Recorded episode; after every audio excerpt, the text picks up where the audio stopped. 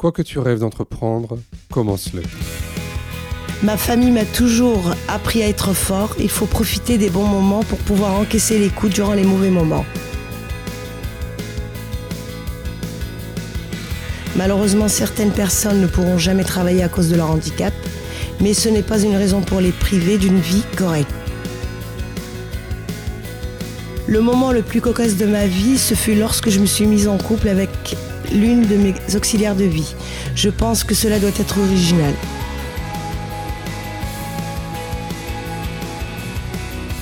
Alors lorsque je fais face à une personne qui n'a pas l'habitude de m'entendre parler, je ralentis mon débit, de parole et je fais attention à articuler toutes les syllabes.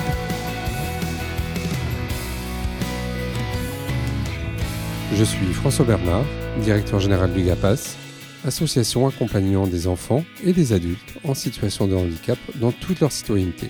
Avec Handicap Histoire 2, je vous propose de rencontrer des personnes ayant fait de leur handicap une force.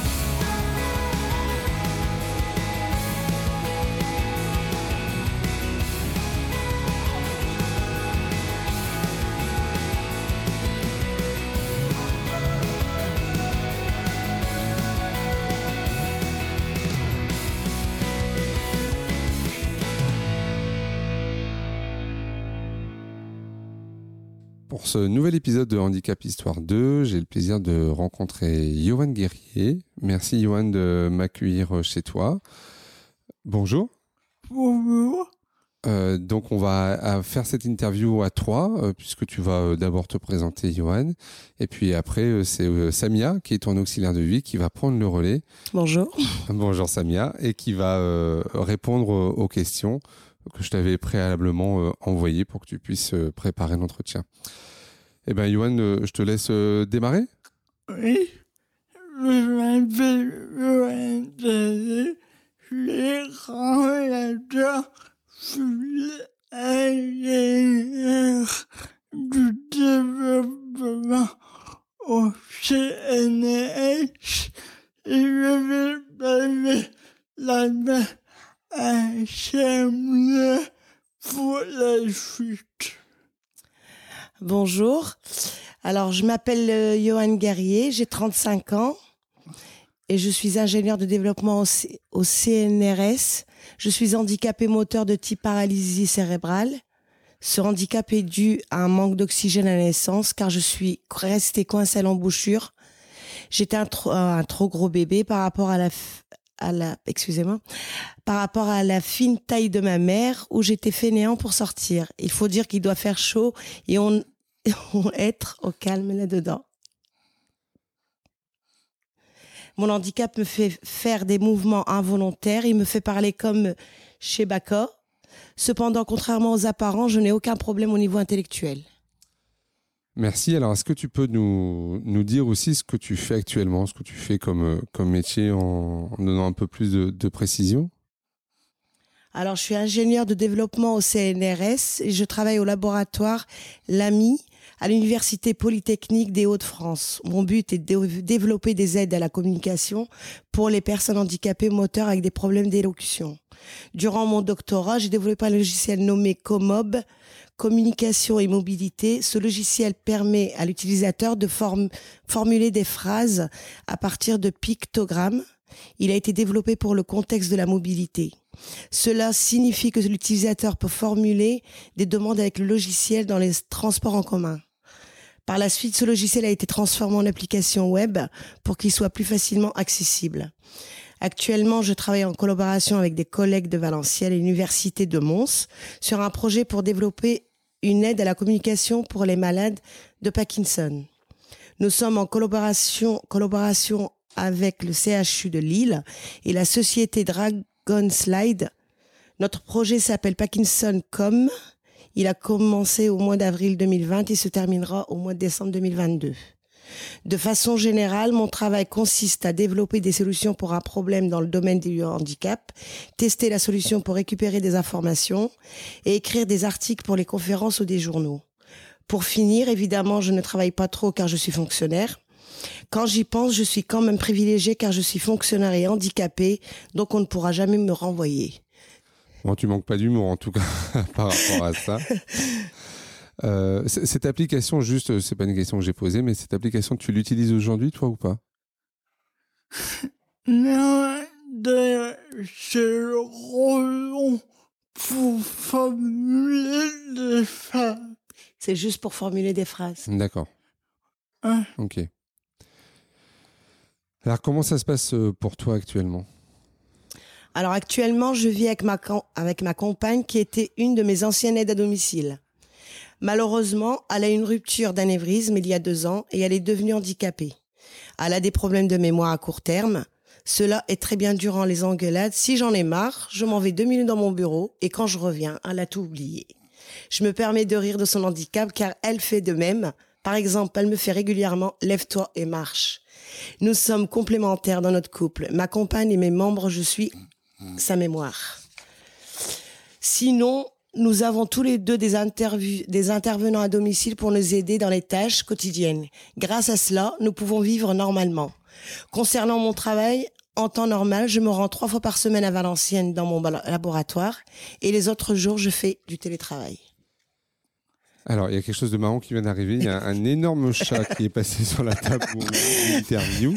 Il, est- il est très grand, ce chat. J'ai jamais vu un chat aussi grand. C'est un Maine Coon, un Maine Coon, c'est ça. Ah, c'est ouais, ça. ouais. Eh ben, il est très beau et, et très grand surtout. Ça fait limite un petit peu panthère. Il y a sa sœur pas loin. Ah oui, pour qu'elle elle, elle dort derrière. Ouais.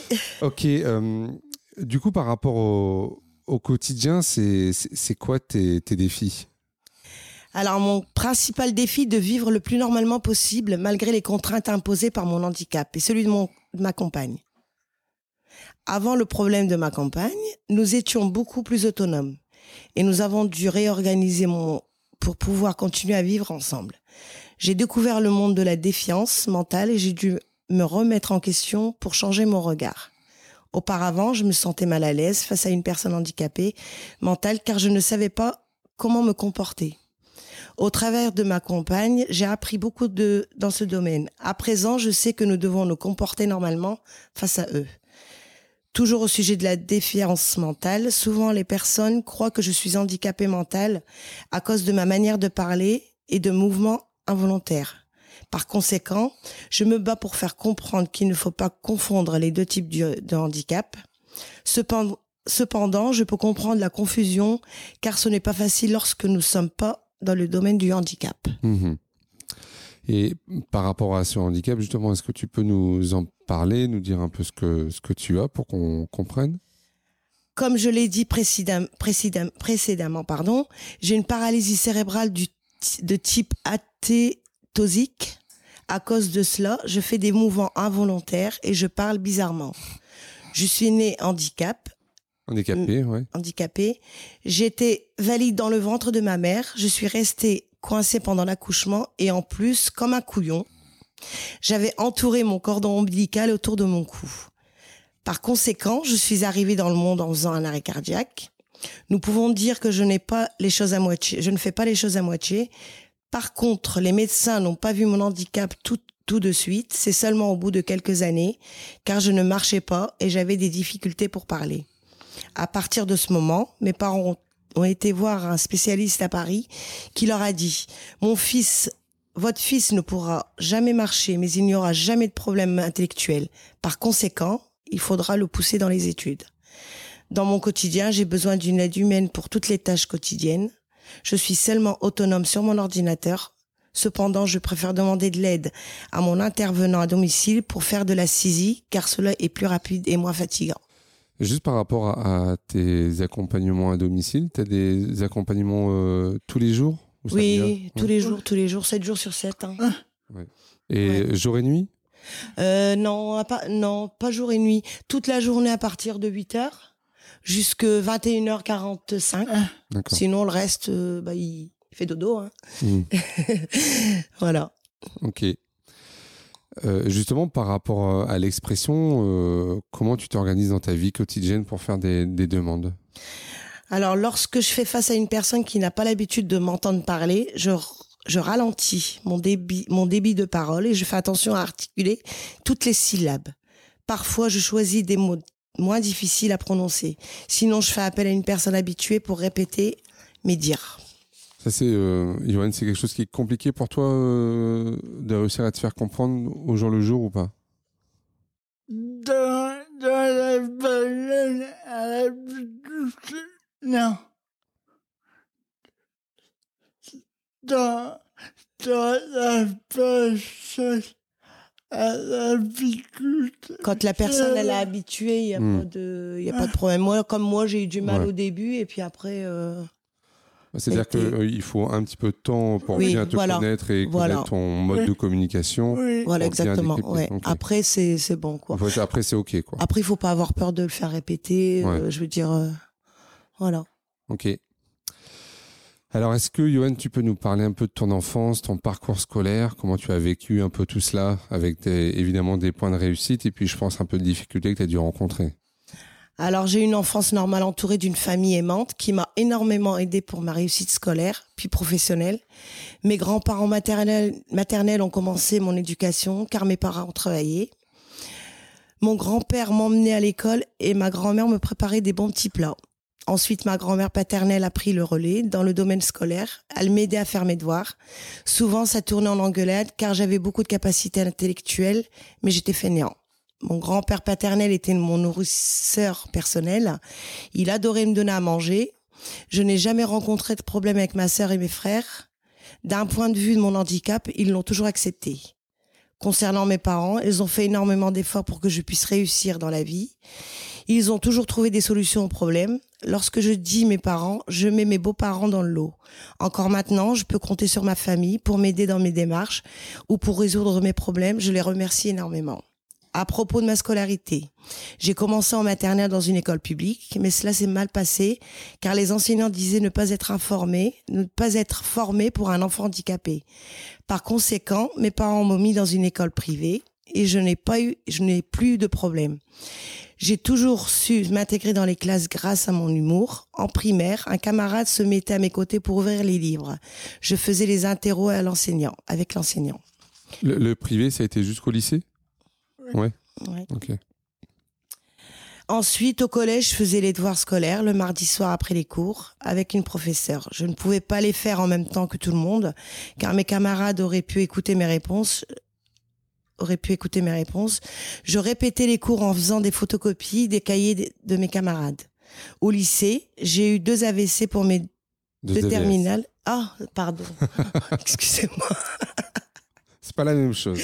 Non, c'est pas le... et AVS. Non, non, c'est pas le même.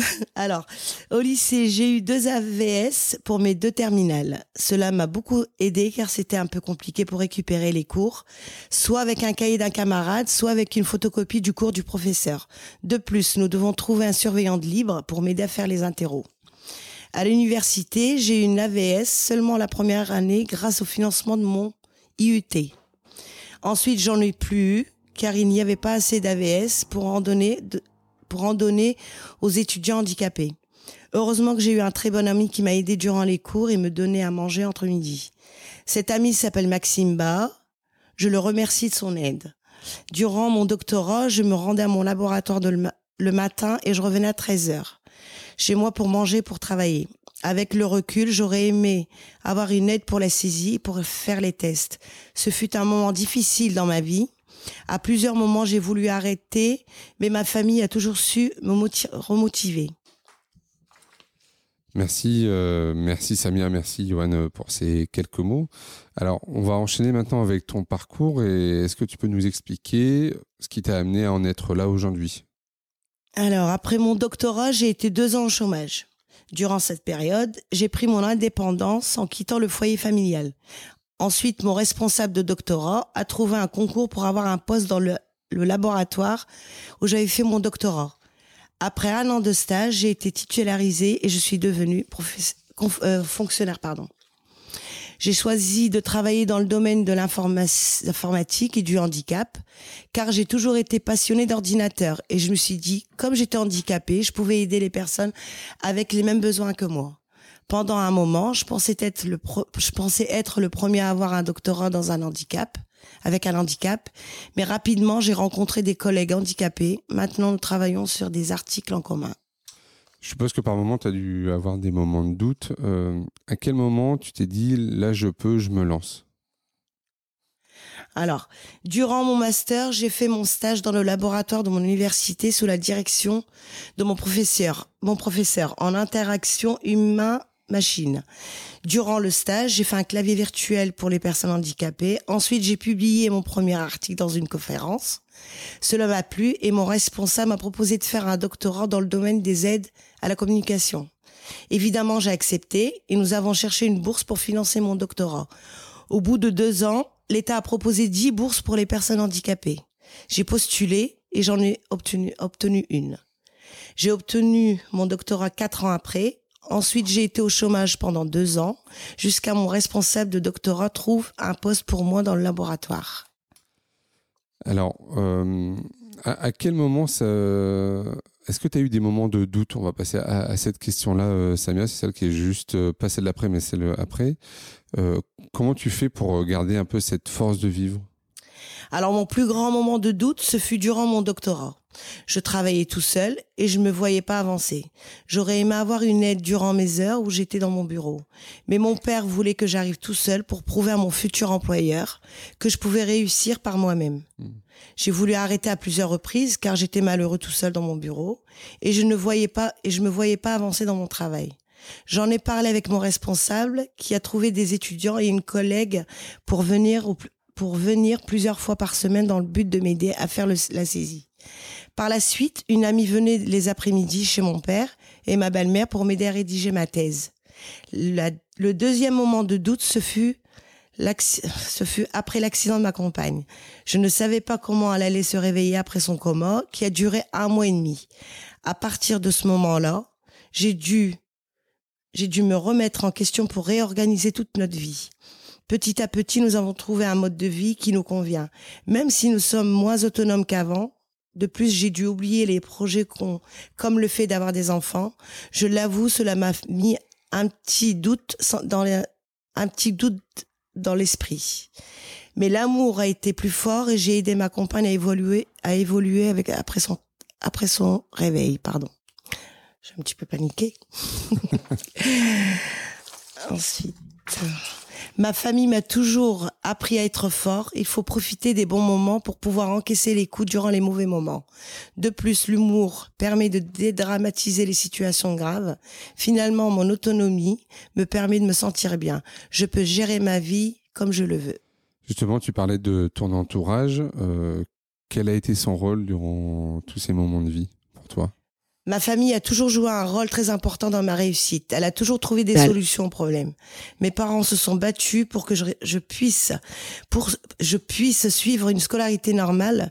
Cela ne fut pas toujours facile car certaines personnes ne comprenaient pas pourquoi j'étais dans une école normale. Alors tu as dit que pour te lancer, tu as fait un doctorat, tu as été demandeur d'emploi pendant euh, deux ans et puis c'est à la rencontre de ton responsable euh, qui t'a permis d'avoir un poste dans le laboratoire. Euh, quand tu as voulu te lancer, en fait, euh, qu'est-ce que tu as mis en, place alors, durant mon master, j'ai fait mon stage dans le laboratoire de mon université sous la direction de mon professeur en interaction humain-machine. Durant le stage, j'ai fait un clavier virtuel personne handicapée. Ensuite, j'ai publié mon premier article dans une conférence. Cela m'a plu et mon responsable m'a proposé de faire un doctorat dans le domaine des aides de la communication. Évidemment, j'ai accepté. Je l'ai déjà lu, ça, non? Je l'ai pas. Non, non, non, vas-y. Hein? Et nous avons cherché une bourse pour financer mon doctorat. Au bout de deux ans, l'État a proposé dix bourses pour les personnes handicapées. J'ai postulé et j'en ai obtenu une. J'ai obtenu mon doctorat quatre ans après. Ensuite, j'ai été au chômage pendant deux ans, jusqu'à mon responsable de doctorat trouve un poste pour moi dans le laboratoire. Alors, on va, on va aller à la question, euh, c'est page 3, euh, euh, Samia, je pense que c'est, euh, je sais pas si tu as la même, la même page que moi. c'est la question, c'est quelle solution tu trouves pour pallier, pour compenser ton, ton handicap? Comment tu fais pour te rendre à un rendez-vous, pour intervenir dans une réunion? Alors, lorsque je dois beaucoup parler, je me prépare mes propos par écrit et je demande à mon accompagnant de le lire. Pour répondre aux questions, je parle doucement en articulant comme il faut. Je choisis, je choisis des mots faciles à prononcer. Pour mes rendez-vous, pour me rendre au rendez-vous, je me fais accompagner soit par mon intervenant, soit par ma famille. Est-ce qu'il y a des associations dans ton domaine sur lesquelles les personnes peuvent se te tourner pour faire comme toi? Dans mon domaine professionnel, je n'ai jamais fait appel à une association. Ok. Et alors, quel conseil tu donnerais à ceux qui voudraient se lancer dans un projet comme le tien? Il faut trouver le bon domaine de recherche car c'est un travail prenant. Il ne faut pas compter ses heures. Souvent, je travaille le week-end pour terminer un article. Je pense que c'est avant tout une passion. Ensuite, lorsque nous avons trouvé le domaine de recherche, il faut se renseigner sur les bourses pour financer son doctorat. Il ne faut pas avoir peur d'être déçu car souvent nous n'avons pas de bourse la première fois. Il faut faire partie des meilleurs. Alors, on, arrive un peu sur la, fin de l'interview. J'ai quelques questions euh, qui sortent un petit peu du, parcours. C'est notamment une que j'aime bien poser. C'est si tu étais ministre, quelle serait, selon toi, la meilleure décision politique à prendre au niveau du handicap? Alors, si j'étais ministre, je donnerais la possibilité à toutes les personnes handicapées ne pouvant pas travailler de vivre décemment. Cela signifie de leur donner un revenu minimum correct. Malheureusement, certaines personnes ne pourront jamais travailler à cause de leur handicap, mais ce n'est pas une raison pour les priver d'une vie correcte. De plus, je ferai en sorte que ce revenu soit, ne soit pas calculé en fonction du revenu du ménage. Hmm. Est-ce que tu as eu des moments un peu cocasses dans ta vie? Le moment le plus cocasse de ma vie, ce fut lorsque je me suis mise en couple avec l'une de mes auxiliaires de vie. Je pense que cela doit être original. De plus, au début, cela faisait bizarre, car c'était ma meilleure amie. Lorsque je l'ai lorsque je l'ai je l'ai annoncé à ma famille, elle n'a pas été surprise car elle me voyait proche de mon intervenante. De plus, quelques jours avant de l'annoncer, je leur ai dit que je passais le week-end chez elle. Ok. Euh, et est-ce que tu as eu un, fou rire euh, lié à ton handicap ou une situation particulière? Un jour, j'étais dans une friterie avec des amis et je me suis rendu compte que j'avais la même télévision de la même la même télévision d'eux. Sachant que j'ai un contrôle d'environnement me permettant de l'utiliser, d'utiliser ma télévision. J'ai essayé de changer de chaîne, cela a fonctionné. Je l'ai montré à mes amis et nous n'avons eu un fou rire car les personnes présentes me convenaient pas comme la télévision pouvait changer de chaîne toute seule. Qu'est-ce que tu aurais envie de dire à tous ceux qui t'ont découragé ou ceux qui croyaient pas en toi? Allez vous faire foutre. c'est pas toi, Samia, qui le C'est pas moi qui l'ai dit. C'est Johan. Alors, allez vous faire foutre. Ceci est de l'humour. Comme mon père m'a toujours appris, il ne faut pas s'arrêter devant un con, sinon tu ne pourras jamais aller au bout de ton chemin. Finalement, ils ont eu tort, mais tout le monde peut faire des erreurs. J'espère que ma réussite leur a servi de leçon pour ne pas faire la même faute avec d'autres personnes en situation de handicap. Euh, une question un peu retour vers le futur. Si tu pouvais parler à, ton toi du passé, euh, qu'est-ce que tu te dirais? Je me dirais d'avoir plus confiance en moi et être moins impulsif. Dans le passé, j'avais tendance à répondre au problème de façon trop directe et trop rapide. Plusieurs fois, cela, m'est retombé dessus. Maintenant, je prends du recul avant de résoudre un problème. Le manque de confiance en moi, c'était surtout dans le domaine sentimental. Je pensais ne pas pouvoir ne pas pouvoir en couple, ne pas pouvoir être en couple à cause de mon handicap. Longtemps cela me peignait car je voyais mes camarades en couple et pas moi. Et un jour je me suis lancée et j'ai vu que j'avais le droit à l'amour. Et ta recette pour garder le sourire? Alors, ma recette pour garder le sourire. C'est un apéro tous les jours. Tous les soirs, pardon. Ah, tous les jours aussi, pourquoi pas. Non, ce n'est pas vrai, je rigole, sinon ma famille va penser que je suis alcoolique. Je pensais que c'est mon je pense que c'est mon éducation qui m'a donné la force de vivre. Donc, j'arrive à avoir le sourire souvent. De plus, ma compagne me donne une force dans ma vie. Elle a toujours le mot pour rire, malgré son accident. Eh bien, on arrive à la fin de l'interview. Merci beaucoup, Johan, euh, d'avoir pris le temps de préparer ça. Euh, et puis, on essaiera de publier ça, je pense, très prochainement. Et puis, à, bientôt. Merci, Samia. Merci, j'étais un petit peu. Mais merci à vous. C'était. Je te remercie. Merci, Johan. À très bientôt. Merci. Voilà, vous avez écouté cet épisode de Handicap Histoire de jusqu'au bout. Merci de le partager à au moins deux personnes autour de vous, d'inscrire vos amis, votre famille, vos collègues, vos enfants au podcast et de mettre un commentaire sympa et bien sûr 5 étoiles. Vous pouvez me retrouver sur tous les réseaux sociaux en tapant Handicap 2. Je suis François Bernard et comme disait Goethe, quoi que tu rêves d'entreprendre, commence-le. L'audace est du génie, du pouvoir, de la magie.